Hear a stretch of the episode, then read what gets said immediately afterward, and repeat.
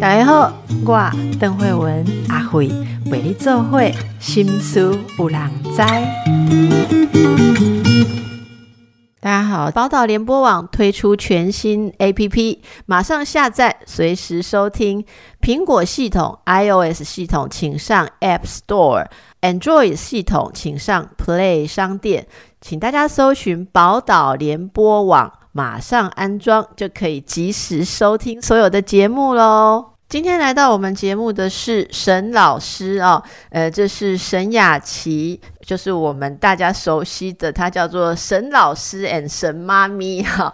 雅琪你好，嗨，邓医师好，大家好，是沈老师 and 沈妈咪啦哈，沈雅琪，你看你的作者栏都给人家占好多字这样子，人家作者栏占三个字，你都要占哦这个 n 个 n 格还有标点，来出新书了哦，这是善良是。一种选择，只想做有意义的事，不活在别人眼光中啊！大家都以为这个沈老师 and 神妈咪啊，就是生来就是神哦，哎，就是都会看，在追随你的人都会看到你分享很多怎么去接住各种状况的孩子，总觉得你特别的有爱心，然后特别的有方法，然后呢，你还不止会带小孩，好。你还自己体能很好，呃呃，运动员，然后又会烘焙，哈，这个记得这个之前有一次这远距聊到的时候，一边还在看哦，哎，在看看你的团，看我要买什么烘焙的工具，所以大家都认为说，呃，这是就天生配备你这么多的东西，所以分一点给人家，好像太阳一样嘛，光就照给人家。后来看的这本书。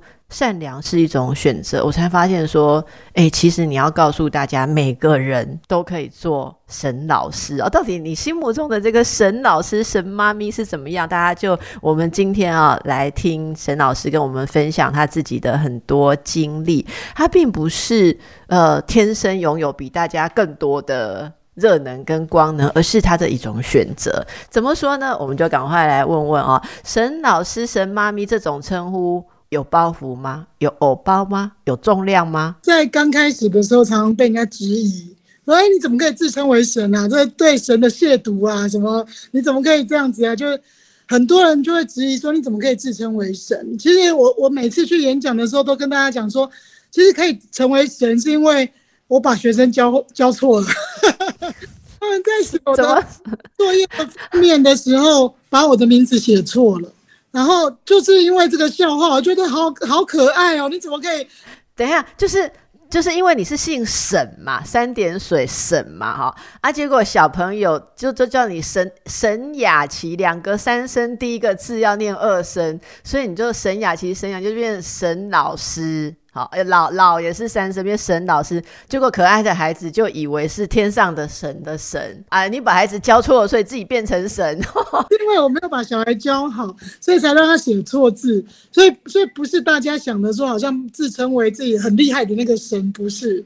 对，但是，但是因为在在自己的粉丝团里面，刚开始都是自己的朋友，而且大家这样笑笑笑这样笑，然后就习惯了。习惯大家都这样称呼，这样其实就我我都就说不要想太多了，这这只是一个美丽的错误，这样子，对。那你做了很多事哦，你用这个学生替你取的这个名字。做了很多的事情哦，可以跟我们分享一下，因为大家现在都知道，都跟着你看着你的那个粉丝团哦，里面常常会帮一些呃基金会啊，哈，也就是例如说工作坊啊，自闭儿的工作坊、新儿工作坊，你有帮他们呃呃介绍过，然后大家就知道要去支持他们啊，哦，还有一些募集，你也募集过一些小孩子需要的物资哈，所以你是怎么样开始这一个呃？应该说是奉献工作吧，好，怎么会开始在脸书上面写这些东西，然后开始不只是当一个老师，也不只是当一个妈妈，你想要跟更多人一起集结更多的力量，是怎么开始的？其实我我们不是真真的不是刻意的，就是可能从身边的孩子开始，你会看到有些小孩子家里真的很穷困。连鞋子都是开口笑啊，衣服就从我我是教五六年级，那有很有些小孩子真的家里穷困到，他们到五六年级的时候身上穿的是一二年级的衣服，又脏又小又臭，啊，不是他不换，是因为家里没有钱，或者是出于照顾这些小孩子才会穿这么这么旧、这么小的衣服。所以我看到他们这些孩子以后，发现，哎，怎么办啊？我们该怎么样去帮助这些小孩？那我喜欢，就是我把脸书当做日记，我可能就分享这些孩子啊。那开始会有很多的朋友会说，哎，那我可以寄衣服给你吗？寄鞋子给你吗？慢慢的，我我有一次，我刚开始第一次收二手衣的时候。就大家就说，我寄衣服给你啊，我寄鞋子给你。我说好好好好好，没有想过太多，就一寄来，竟然寄了八十箱。第一次八十箱，那那真的是一个很大的震撼，因为你收到的时候不知道该怎么处理，然后收到的衣服鞋子有很多都是不堪用的，有有老阿妈的旗袍啊，然后有那种三寸的高跟鞋啊，又有破掉的牛仔裤啊。那其实我我觉得就是。你回头看会看到很多事情是，可能上天都安排好让让你去经历。我们以前在捐赠东西的时候就觉得，哎，我把东西送出去就好了，就是善意了。可是当我成为那个收这些善意的人的时候，我会发现，哎，这些善意如果你没有经过筛选跟跟整理，哦，真的是灾难。八十箱的东西，大概有四十箱的东西是我们国小小孩是不能用的。那这些东西要去哪里？破掉的、烂掉的这些东西，这只能丢掉。我大概丢掉一半的衣服的的衣服。哎，你要丢掉这么多衣服，该不会还要自己花钱请清运吧？三千块一车，没有，就就是慢慢的可能整理一箱，然后你会发现有一半的衣服不适合啊，或者是不堪用啊。我还收过那个很老旧那个支票机呀。转一下，看一下，转一下，看一下那个支票机，这寄来给我干什么呢？就是我们在捐赠东西的时候没有想太多，就觉得这个东西我用不到了，说不定你可以用，说不定有人可以用，所以就我要寄善心的物资的时候，我就把这些我用不到的东西通通塞进去。我们从我们没有想过说这些东西会造成整理的人他的困扰，所以我们是拆一箱，然后把可以用的分类了以后，不能用的放一起，然后可能一天丢个一箱两箱这样子把它处理掉。我光是整理那八十箱，整理了快一个月吧。嗯，没有想过想那么多了。那后来你你就把这些事情陆续的在脸书分享，对。那你你觉得你曾经做过集结大家做过哪些事情是你印象最深、最感动的？哦，我觉得呃，花莲早疗车让我好感动，因为呃，那个就是花莲早疗那时候有一有一次就跟我讲说，哎，他们在跟一个一个企业办的活动，他们就是那个企业呢，他有一个有一个活动，就是呃，你只要写呃，他们有一笔好像是三十万吧，那你只要写一个企划案。说你需要这这笔公益善款，那那那经过大家的票选，如果通过了，你是第一名，那你就可以得到这三十万的善款。所以那个早疗早那个花莲早疗中心就拜托我去分享这个讯息，就说：哎，你你帮我分享啊，那我们就可以得到这一笔钱。我们的早疗车早就早就过使用年限了，都已经不堪用了。那花莲台东山上的孩子很需要复健，那复健师是要。到山里面去帮那个孩子上课的，所以我就在脸书上哇，那一段时间每天分享啊，拜托大家帮忙投票，帮忙投票。最后我们的我们的是第一名，而且比第二名多了一万票。可是得到善款的这一个呃是好像第四名还是第五名？那我们就很奇怪啊，我们不是第一名吗？为什么没有得到这三三十万呢？他们就说除了这个投票以外，呃，他们还有评审，评审的意见比较重要。所以最后是给这个不知道第三名还是第四名，哦，我就很生气啊，真的是耍人，就是，呃，有有的时候办这些活动，他他其实他们有其他的考量，而不是我们想象的那样单纯说啊，我们努力去投票，让大曝光率高一点就可以得到这些钱这样。我后来就在我脸书上面有分享这一段，我自己就捐了五千块，然后把那个收据抛出来说，我们自己来帮忙花莲早疗中心，帮忙这些小小孩。两天募到六十万，我两天就捐了六十万给花莲早疗中心，他们就买了那一部车，我就觉得好开心。就是我们我们很想要拜托企业来帮忙，很想拜托大家来帮忙，可是可是有的时候靠自己的力量，靠我们这些小人物的号召，我们也可以帮助这些辛苦的孩子这样子。对，这件事情真的印象很深刻。你这次书里面哦，有记录了很多点点滴滴，哈，类似像这样。你还有帮过特教老师，哦，就是特教老师常常会觉得要帮弱势的学生学习会很有困难呐，哦，所以你就二零那是二零一九年，你也是像这样子用自己的力量去募集，让他们都可以有点读笔，是不是？但是，嗯，那个是其实那个是算教材。需要用的，但这个没有办法，他们没有办法申请到公费来买嘛？他们是在目前在物资上，特殊教育的孩子是有哪些困难？因为我我知道的有很多资源班老师或者是特教老师会来跟我分享，因为其实经费很有限。譬如说，他们资源班可能一年或者是一学期只有五千块的的的教材费，那你点读笔一支就要一千四、一千五百块，那你是不是就占掉？呃，五千块里面就占掉一千四、一千五了。那其他的教材啊，或者是，而且这个点读笔只能给一个孩子用，所以如果他的资源班有十个、十个、二十个孩子，根本不够啊。对啊，那我们刚开始不是说要要可能每一个孩子都有，我是因为自己的小孩，我们家妹妹，呃，看不懂字嘛，那回到家以后要念课文，我就要变成就随时在他旁边陪他念，念给他听，他看不懂字。所以我自己就上网找那个，呃，找找到一组点读笔，那那个点读笔是可以用录音的，就是自己录音，啊，就把那个课本变成有声书这样子。对，我发现对我们家妹妹这样子读写障碍的小孩还蛮有帮助的。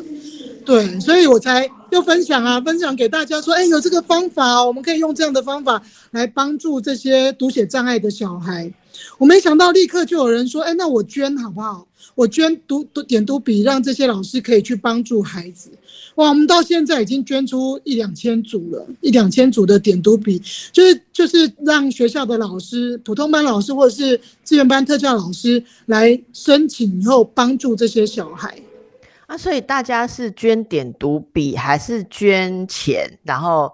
统一去购买点读。笔，我会这样问，是因为哦，我们常常都访一些公益机构，你就会发现有时候要做善事，因为你这本书是每个人都可以做善事嘛，哈，有些人做善事遇到挫折，哎，你要比方说他他我我可以想象说，例如说现在大家来发动说，哪里的特教小孩需要点读笔，那请大家可以捐款，那这个款项我们会去让学校去买点读笔，后面就有事情来，你为什么买这一个品牌点读笔，不是买那一个品牌点读，你是不是有拿回扣？你是怎样？啊？差别完，所以老师可不可以跟我们分享一下，很多对这种事情觉得多一事不如少一事哈，那种善心没办法运作，常常遇到挫折的人，你有没有什么经历啊？像这个点读笔，你是怎么避免这一些 敏感的问题？这是不是可以跟大家分享一下？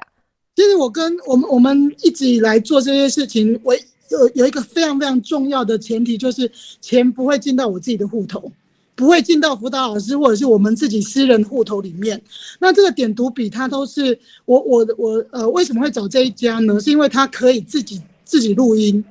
那有很多的点读笔，可能它就是有现成的教材，你要点读它它的可能英文课本啊，英文的的呃这这些这些书籍这样。可是这个点读笔它是可以自己录音的，自己自制的。所以所以就是呃，我跟这个点读笔的公司呢有有讲好说，就是。大家捐，大家去网络上买，那买了以后，可能收件人写我的名字，那他们就会记录说他们收到几个几几笔的资料，譬如说现在有二十组，那他就等我有人申请，有老师申请的时候，把资料给。给这个点读笔公司，他再把它寄到老师的学校里面去。嗯嗯嗯。所以我我我做这些事情，呃，找聊车啊，或者是以林的的那个呃环境改善啊，或者是这个点读笔啊，我从来没有收过任何人的钱。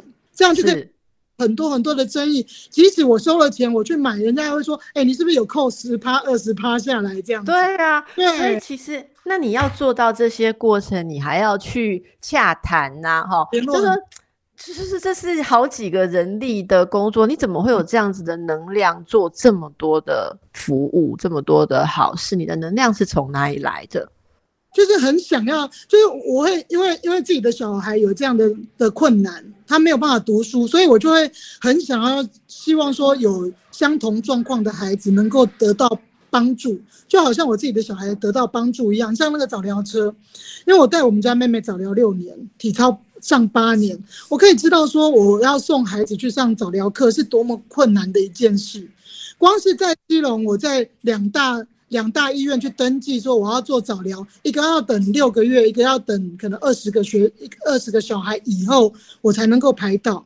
所以连我们在在基隆这个地方，你要排早疗都已经这么困难，你更不用说华联、台东。我还可以带放学以后开车载我们家妹妹去呃基隆市啊、台北市区里面去去做早疗。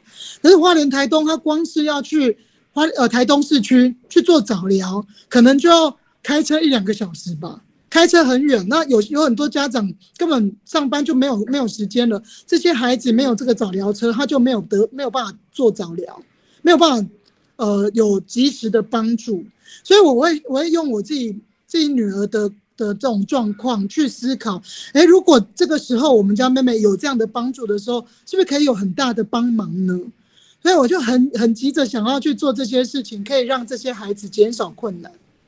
哎，早疗车是有点像巡回这样子，是，然后，然后他的那些，所以那些治疗师就在车上这样子送到你家，又或是社区，比如靠还是什么这样。可是，可是，比如说，他们就是治疗师在在呃开着车去台东花莲的山上，到家里面去做治疗。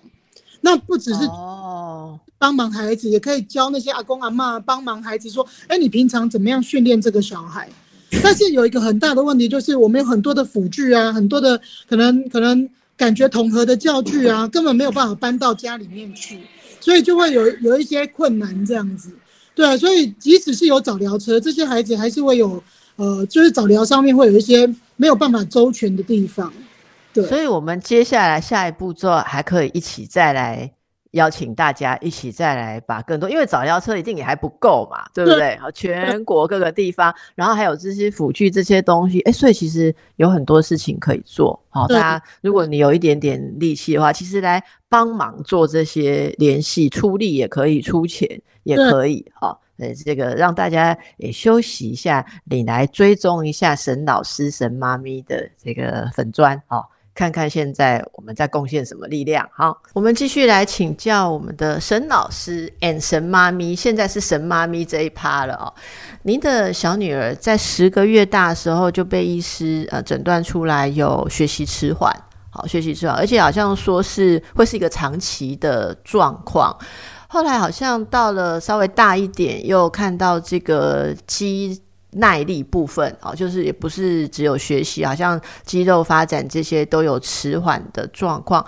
那时候对你而言是什么样的一个考验？那是第三个小孩了，对不对？其实我自己自己从小就是运动员，我跟我老公都很高大这样，然后所以我们家两个儿子都。呃，现在两个都大学啊，两个都一百八十几公分，就是从小就很巨大这样子。可是没想到我生了我们家妹妹的时候，就是她生出来就很小，还住保温箱。其其其实只有早产十天而已，应该嗯那么大。对，但是我就很不懂为什么她会那么瘦小。我们四个月去去健儿门诊的时候是全面性迟缓，就是生长迟缓，发展也迟缓。那我就带着他到到处去看医生，我很没有办法理解，我一直觉得，呃，女生小一点好啊，不要像我这么大找不到男朋友这样子。那我想说，哎，那那娇小一点好像好像也还好，可是我没有想过这么小，小到连那个在宝宝手册那个生长曲线，它是都都在负三趴的地方这样，其实蛮震惊的。那但是因为我我我的个性比较不服输啊，我就觉得。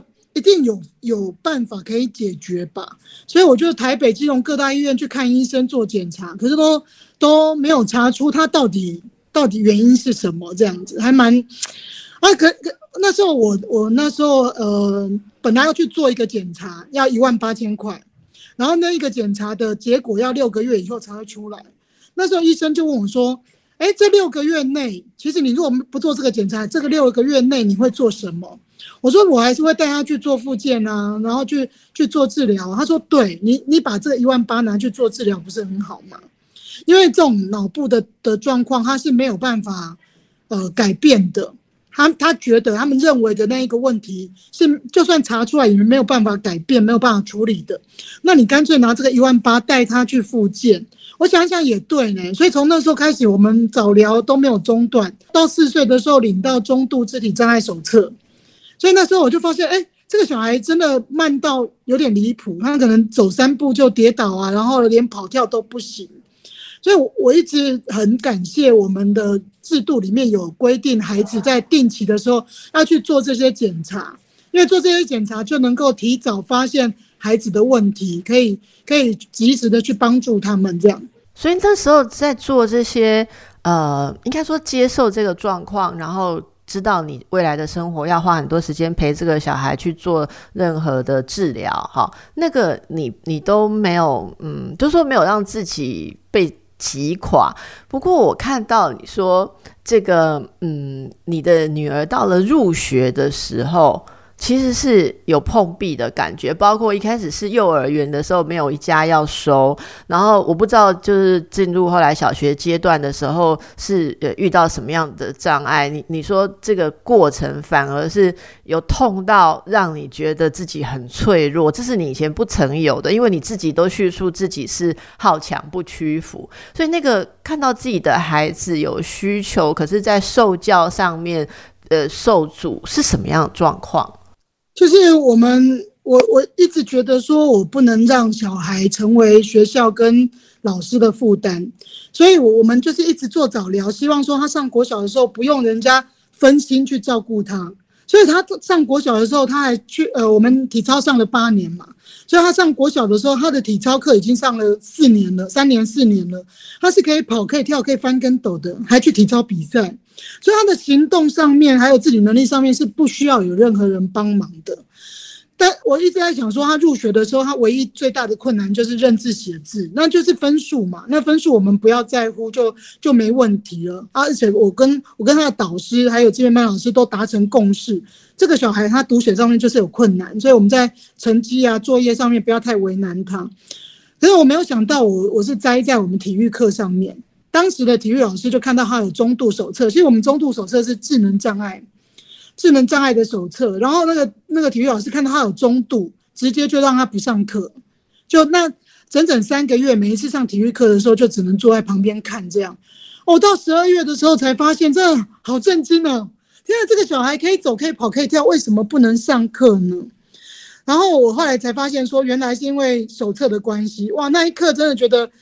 不管你做什么样的努力都没有用，只要有看手册，你你做什么都没有用。我就觉得自己好没用哦，怎么没有办法去保护保保护自己的小孩，没有办法及时的去发现，呃，原来他一直在这样的歧视底下，就就是在在这样的歧视底下受苦这样子。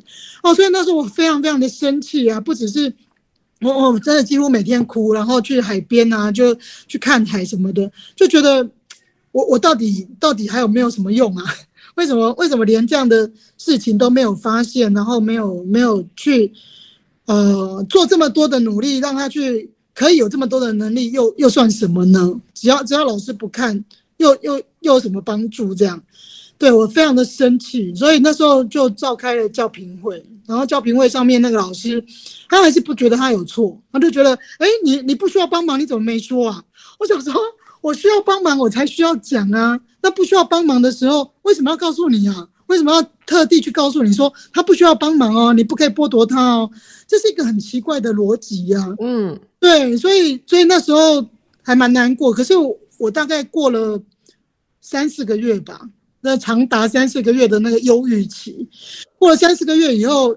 可能刚好经过寒假，有离开那个让我伤心的学校，呃，离开伤心的学校，哎，慢慢的我自己就活过来了，因为就是整个专注都在孩子身上。那这三四个月，我还是持续的带他去复健。你在陪他的过程中，会看到他很多的进步，然后他的童言童语真的非常的单纯又可爱，你就会慢慢的就自己疗愈自己这样子。我们其实有很多的小朋友在成长某个阶段是需要帮助的，哦，各式各样的问题，就像我们之前有谈过有听障哦的的孩子啊，那我也是感触很深。如果听众朋友有一些家里面的孩子，他们有一些问题、一些困难需要帮助啊，你觉得父母亲哈要像你这样从挫折中。在稳定住，找到力量，有没有什么关键？因为听说你在那一段发现自己的努力哦，不敌外界的障碍的时候，是外界的障碍，不是孩子的障碍。因为其实孩子的障碍，你都可以跟他贴近嘛，哈。那可是你也会在演讲的时候讲到这些东西，每讲必哭哦，一百一百多场，每讲必哭这样子。可是后来却。度过了，你你你你写的很戏剧化，说突然有一天不想再掉眼泪哈，那那个关键，你刚刚稍微说到是就是 focus 在小孩身上，从小孩上面真的去看到他的存在，他带来的踏实感。不过有一些，我相信有很多听众朋友类似的经历，他们就还在哭啦。好，你要不要给这些还在当中挣扎的，特别是母亲们一些鼓励？因为在在我们家妹妹很小的时候，就是你怎么样教都教不会的时候，我曾经去问过我一个朋友，因为他的小孩是呃重度的，可能就是在他的小孩是长期可能定期要去开刀的，要去做那个人工肛门的，那我就觉得他好辛苦哦，这个小孩怎么两三年就要去换一次造口这样子要去开刀，他是怎么撑过来的呢？然后我就去问他说：“哎，你你怎么样去度过这一段痛苦期？”然后他就跟我讲说：“雅琪，小孩都是会长大的，不管他现在是什么样子，他都会长大。”我那时候没有办法理解，怎么这个我们家妹妹弱成这样，然后又这么多的状况，然后能力这么差，要怎么长大呢？所以，我。我我很希望说，我透过我自己的经历，走过这这么多的辛苦，然后现在看到我们家妹妹长得很好啊，很健康，很很就是很呃很多的能力，除了除了认字写字以外，其他的能力都跟一般的孩子没有两样。所以，我我现在只要有人问我说，要该怎么办才好，我都会跟他讲说，我们要持续的努力，然后你慢慢的就会看到孩子或者他展现出来的能力。像上礼拜就有一个家长传讯息给我说，他陪他两岁的孩子去早疗，他发现他已经早疗一两个月了都没有看到结果。我说哦，两个月真的看不到，因为早疗是一件非常非常漫长、很磨人的过程。我们早疗六年呢，体操八年呢，这个小孩现在才有办法这样，就是每天不断不断累积一点点、一点点、一点点，慢慢的累积，这个孩子就呃最后就就可以得到他。应该要有的能力，除非是他可能呃，真的真的这个功能已经丧失了，要不然慢慢的迟呃迟缓的孩子可以慢慢的补上来，所以不要放弃，不要放弃孩子的那个，就是不要因为孩子现在学不会而放弃。我我真的觉得每每个孩子都有他来到这个世界上他的一个嗯蓝图然后只是有时候。一下子我们看不懂，哦，就像您讲，我也觉得非常的受感动。我之前也有听过，有些孩子他有先天的这个代谢的问题，所以包括他每天的饮食都要特殊的控制安排。然后妈妈说他非常的怎么讲挣扎，就是你就看着一个天真无邪的小孩，然后他就看到蛋糕就想要吃什么就想要吃，可是你要一直去控制他，因为他如果有有过多的像糖分或什么一些脂肪的摄取，他就会出现代谢的问题，然后就会累积一些身体的伤害，可能会伤害他的神经系统哦，或其他的系统。所以他说那种痛苦，就别人的妈妈就是不断的喂小孩吃啊吃啊吃啊，看着他活活泼泼，可是他却是一直要在这边，在一个不了解的小孩前面，一直跟他拉锯，甚至小孩挫折的时候会哭，说妈妈都不给我吃，然后只有哥哥可以吃，然后姐姐可以吃，然后你们都不爱我，什么什么，就是他他有很多的。这种自我质疑，然后像我之前讲到说，听障的呃孩子，其实你要找到一个跟他沟通的方法。我知道很多人在自己的这个困难里面，每天都不知道怎么过，更不要说要走出来，然后为同样有状况的孩子去发声，然后再去照顾、连接其他的父母。但是这个，我觉得这个转折有时候安顿自己，很多人都会觉得说安顿好自己，我们才能走下一步。可是我真的访谈，像像这个老师您哦，我我真的听到太多的例子，就是自己在那里面哭哭哭不出结果来的时候。干脆大家先出来做事，结果却看到了转机了。哈，我觉得这是一种正向力量。不知道是不是您以前的经历？我真的不晓得运动员的经历是怎样，可以让你这么样的你你自己形容为刚强。哈，你从小是运动员的意思是有专业的这个你在队里面，还是说你就是很爱好运动？你真的在体育队里面是什么样的体育？我在那个呃，我是桌球校队，从国小一直打到。大学这样，其实我在我们家妹妹，呃，我有第一次拿到她的手册的时候，我去找很多相关的书。那其实我我看到一本，不是不是在在教什么自早疗啊什么的，我看到一本是三十年的努呃三十年的准备只为你。那那一个呃作者他的小孩是呃可能多重障碍，然后到现在已经很大了。没有办法，没没有办法说话，这样，哇，他就把他的转折，还有还有他的过程写出来，然后他就他就就是我我就发现说，这个妈妈真的非常的优秀，可是带到这样的小孩的时候，呃，爸呃先生离开他了，然后工作上面有很多的辛苦，这样，这个人他可以这样走下来，然后我看到他的孩子的状况，我心里在想啊，还好我的小孩会会讲话，会走路，会呼吸。有的时候去看看这些辛苦的例子，我会发现自己还蛮幸运的。他就说，他他就跟他他自己在书里面也写，他说幸福跟痛苦都是比较来的。所以有的时候去看看比孩子更严重的个案，就会告诉自己说啊，我还蛮幸运的，我的孩子有这么多的能力。这是一种很变态但是很有效的方法，就是你去看看，呃，去找到自己孩子拥有的，而不是没有的。那就可以让自己有多一点的勇气跟力量，可以走下去。这样，其实您您是呃谦虚的啦。你说那个 变态的方法，呃，我我是我听到人家怎么说这种方法，你知道吗？就说其实这是呃打碎自己的我执跟骄傲最好的方式。就是说，很多人在困苦的时候，哈。我们一定会想说，为什么老天这么不公平哦？为什么给我们这么大的考验？其实那都是把自己放得很大，觉得说我我就应该要被好好的对待。所以很多人去在在这里面挣扎痛苦，但是没有意识到说，嗯，自己的那种那种执着跟挫折啊。所以真的像您讲的，去看到说，其实世界上各个角落，好多人都在用自己的方法在历经他的。试炼他的考验的时候，突然间那个打开哈，呃，我相信不是单纯说啊，我们不是最惨的而打开，而是会发现说看到的是。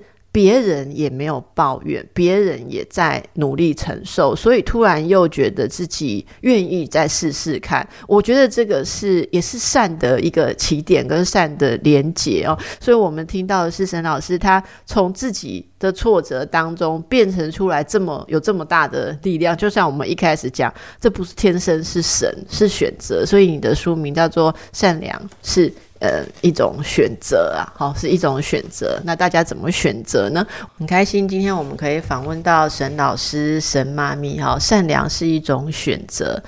这本书应该是集结你之前陆续写的文章，对不对？已经在网络上的时候就按赞的人已经累积到三十万以上，现在不止了。好，那总共有四十五篇文章，都是你自己的经历跟体会。这里面，我真的要说，每一篇都。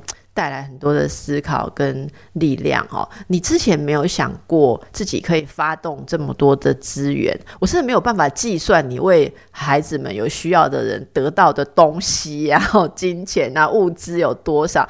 你之前有想过自己是一个这么有力量的人吗？没有诶，从来没有。因为呃，我妹妹是知名的赛车手，那我就觉得哇，她好有名哦，怎么会可以可以？这么有名，走到哪里大家都都知道杀手兰，杀手兰这样，所以我觉得很很惊讶。啊，但是没想到我自己自己有一天会因为分享自己孩子的状况，然后呃写一些教学的经历，可以可以有这么大的影响力这样子。对，真的从来没有想过。然后像之前我有做业配，呃，我是因为我们志愿班就是要申请辅具，然后都申请不到，所以我就接了一个业配，以后把那个业配的钱直接捐到我们学校的教育储蓄户里面，指定专用给志愿班，让他们去买辅具。哎，发现哎，可以用文章来赚钱，帮忙这些辛苦的机构或者是呃学校单位这样子。我记得那一年捐了一百多万，对，一百多万，然后没有想过我可以捐这么多钱。他做那些业配纠团的时候，大家知道买这个东西顺便钱可以捐出去嘛？对对对，可以啊，这是一个很好的方法。如果我今天要买一个东西，不管是家电啊、厨具，我如果说这个地方可以顺便帮忙的话，其实大家都会选择来做这样。诶，你在书里面有写到这样做慈善是好事，但是诈骗实在太多。嗯，利用人性善良的人也很多，有些哈根本就是盈利单位，盈利单位竟然想要利用你的号召力，他们其实不是要做公益，是想要广告、免费广告赚钱。诶，这么多年来，你怎么学会去辨识这种差别？我大部分的，如果是机构要求，就就是请我说，哎，帮忙分享啊，帮忙募款啊。我如果觉得他是一个呃正向的，或者是他的目的是比较比较清楚的，我会到现场去看。像那台东的那个呃那个呃非爱不可，他们就是自闭症的呃家长协会这边，他们就是有一个小作所，让一些中重度的孩子可以去那边帮忙称米啊、包米啊，然后封装啊这样子。那刚开始我觉得，哎，这些中重度的孩子可以做到这样吗？真的吗？还是说你打着那个呃慈善机构的的名号，然后可以去去赚钱这样？所以我就自己开车载着我们家妹妹到台东的那个小作所里面去看，我没有事先联络，然后就直接去，哎，真的看到七八个小孩就坐在位置上，一关一关，这个小孩两米，这个小孩封装啊，然后贴标签啊，搬到搬到仓库去啊，放箱子里面啊什么的，真的就是。这些小孩真的就在工作，所以我像这样子比真实在在帮忙孩子的机构，我就会帮忙分享或者是推广这样子。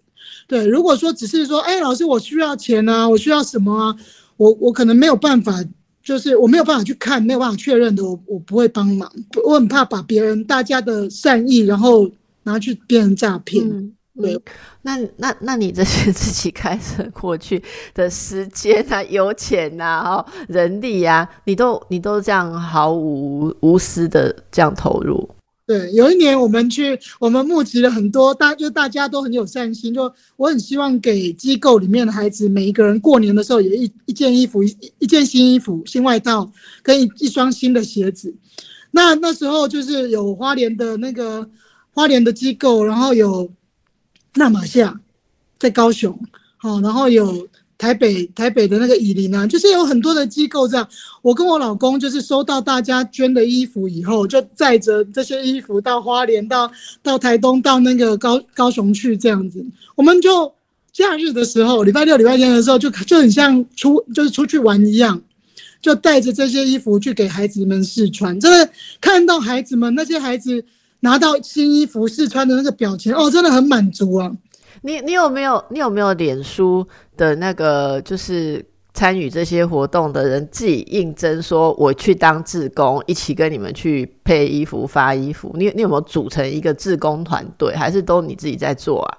都都我自己去，因为我不太喜欢，就是因为人一多会迁就很多事情。就你个性不想把它搞成一个团体，这样这是很特别。对，我不喜欢。然后我有一次去那个呃贡寮，新北贡寮那边有一个丰珠中学。那那时候因为那边的小孩就是有受到一些呃伤害的，一些一些女生有受到伤害，就会被安置在那个学校里面。然后我送衣服去，小孩子写给我的卡片写的是说。哎，谢谢沈老师跟善心人士给我们选择的机会。哦，看到那个卡片，眼泪都掉下来。我就觉得那小孩到底犯了什么错呢？他们在可能成长过程中遇到这么大的创伤，可能可能生长在什么样的家庭，或者是遇到这些事情都没有机会选择。他们是家暴嘛？就是他们受到性性侵害。嗯，对。然后就呃就是会有一些呃，对，然后就被安置在那里，然后就。就谢谢我给他们一个选择的机会，这样，因为我们是给他呃拉蒂服的那个衣服的网址，让他们每一个孩子上去选自己喜欢的外套，就每一个小孩决定自己我我自己要一件什么衣服，因为像我们在捐衣服的时候，有很多人都是捐二手衣啊，或者是可能买一批衣服给这些孩子。那我想的是，如果这些孩子可以决定自己喜欢的，那是不是更开心呢？嗯，而且价钱都差不多嘛，所以我们就那一年去做了这件事情。我真的觉得每一次送衣服去的时候，我都很感谢，可以看到这些孩子真的很单纯的笑容。对，大家现在没有看到哦，这个雅琪讲一讲又要哭了，或者就是他很多个点，他讲到这，我我可以想象那个画面。而你这个好细致哦，因为对这些孩子来讲，就是。他们能不能感觉自己有主控权，是他们这整个创伤要好转的关键？因为那是一个多么大的。剥夺和他们受到的这样子的侵害是多么大的一个剥夺，所以我们都可以了解，在心理上，如果他们只是一直被帮助，都是被动，其实有一个点始终跨不过来，就他还是没有办法自己做主。可是从这个小地方，你好，你真的好细心哦，因为这是他们自己可以去选，跟别人给我什么，我就要接受什么，是完全不一样的感觉。好，所以呢，呃，大家如果。呃，应该有很多的粉丝曾经跟你留言，自愿要加入什么什么，是最后你还是婉拒大家哦，大家各自用各自的方式去做。那么这个你还是自己一个人每天这样子忙啦。那你自同时还在教书嘛？是不是？嗯啊，时间是怎么来？你有困啊？不困？你都边困吗？我都早上四点半就起来，所以就会呃就会有比较多的时间。四点半到六点之间，我们家我们就。不会有人一直在旁边，妈咪妈咪妈咪这样，对，所以就有比较多的时间可以处理这些事情。还有下班以后啊，对，下班以后也还还蛮闲的。好，我们嗯，然后你也还要就是做家事、煮饭给大家吃，就是这种这种日常事情，还是都还是都要占据时间。而且有超人嘛，哈，我动作很快，对。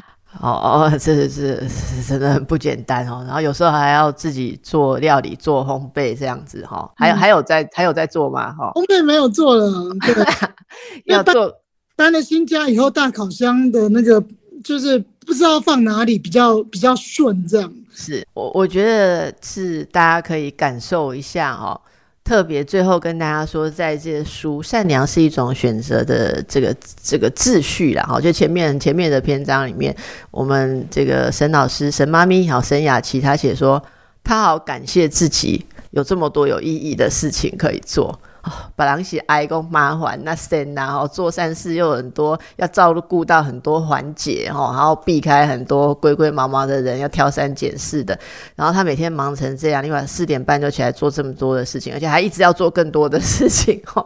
然后他竟然是感谢的哦，我想这是带给大家很多的鼓舞。不管听众朋友处在自己什么样的状态，或者你有余裕或没有余裕，也许去找到自己的力量。好，就是大家集合起来，也许会有意想不到的奇迹发现。非常感谢沈老师、沈妈咪、沈雅琪带给我们的启发，也祝福你，祝福大家。